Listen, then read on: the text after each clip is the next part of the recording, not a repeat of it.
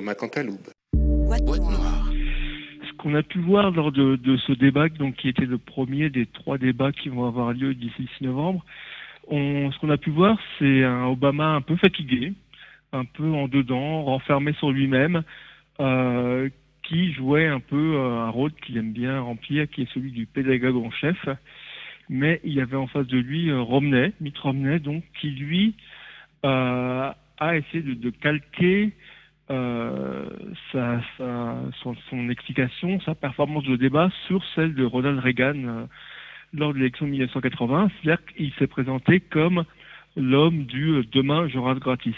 Romney a essayé de jouer sur la, politique, du, enfin sur la campagne qui s'appelait à l'époque de l'optimisme ensoleillé de Reagan, c'est-à-dire qu'il a fait beaucoup de promesses. Demain, moi, je vous promets, je crois qu'il a promis 12 millions d'emplois. Euh, il a promis une politique énergétique d'autosuffisance énergétique pour les États-Unis. Il a promis des baisses d'impôts. Il a promis un redémarrage économique. Euh, sans rentrer dans les détails, mais face à lui, il y avait Obama justement pédagogue, un peu pédagogue de la crise, donc dans, dans une position bien plus difficile, qui était euh, d'expliquer euh, pourquoi et, dans quelles conditions il avait hérité de la crise économique, comment il avait essayé de les résoudre, les réformes qu'il avait pu mettre en œuvre, qui n'avaient pas toujours encore porté leurs fruits, les réformes qu'il avait eu du mal à mettre en œuvre à cause de l'opposition républicaine. Dans sa conclusion, en gros, Obama a terminé en disant euh, si vous me réalisez, je continuerai à me battre pour vous. Euh, il, a rappelé ce qu'il avait dit il y a quatre ans, qui était je ne serai pas un président parfait, mais je me battrai toujours pour vous. C'était une, forme, pas d'aveu de défaite, mais d'aveu d'un travail euh, qui n'était pas fini. Et du coup, c'était se mettre un peu en, position de faiblesse. Ça fait quatre ans que la, crise se prolonge, que le, taux de chômage est et depuis, je crois, 42 mois au-dessus de, 8%, ce qui pour les Américains est un seuil euh, considérable. Alors effectivement, les, euh, politologues américains, les observateurs, euh, les, journalistes aiment beaucoup les statistiques et effectivement, toutes les statistiques électorales montrent que jamais un président n'a été réélu quand le chômage est, aussi haut pendant aussi longtemps. Ceci dit, une grande majorité des Américains savent également d'où vient cette crise, euh, qu'elle vient de, des années de dérégulation à la fois sous, Bush, mais aussi sous, sous Clinton auparavant. Elle vient, enfin le déficit en tout cas vient des guerres d'Irak et d'Afghanistan et des baisses d'impôts décidées par Bush. Donc Obama échappe en quelque sorte au, blâme. Non, les Américains sont relativement conscients que euh, la crise a précédé l'arrivée d'Obama au pouvoir et qu'il a fait, en tout cas son possible pour essayer de la résoudre. D'autant qu'en face, effectivement, Romney a beau jouer sur le côté optimiste, optimiste, élisez-moi et tout ira mieux demain. Voilà, les Américains sont malgré tout suffisamment euh, éduqués pour se rendre compte qu'il y a d'énormes failles dans, le plan de Mitt Romney qui n'expliquent pas euh, la manière dont il va procéder. Puisque une, des grandes questions importantes est celle du déficit euh, budgétaire américain. Et comme Mitt Romney exclut toute hausse des revenus, qui passerait par des augmentations d'impôts, cela va forcément passer par des réductions budgétaires, de dépenses gouvernementales. Et là-dedans, Mitt Romney n'explique pas ce qu'il va couper. Est-ce qu'il va couper dans l'assurance euh, sociale pour les, pauvres et les, personnes retraitées? Est-ce qu'il va couper dans, l'assurance retraite? Est-ce qu'il va couper dans les programmes euh, pour l'éducation? Est-ce qu'il va promettre couper dans les bourses pour aider les étudiants? Tout cela, il refuse de répondre. Et effectivement, le flou qui entoure le programme de Romney, sert Obama. Et c'est ce sur quoi Obama a incité du débat. Et il est revenu à, plusieurs reprises sur le fait que le, plan de Mitt était extrêmement flou, voire opaque. Et d'ailleurs, Obama a eu euh, la meilleure réplique du, débat, même si euh, il n'a probablement pas remporté le débat. Il a eu la même réplique en disant Mitt Romney garde ses plans secrets je ne pense pas qu'il les garde secrets parce qu'ils sont absolument remarquables. Non, il les garde secrets parce que probablement qu'ils vont causer des dommages.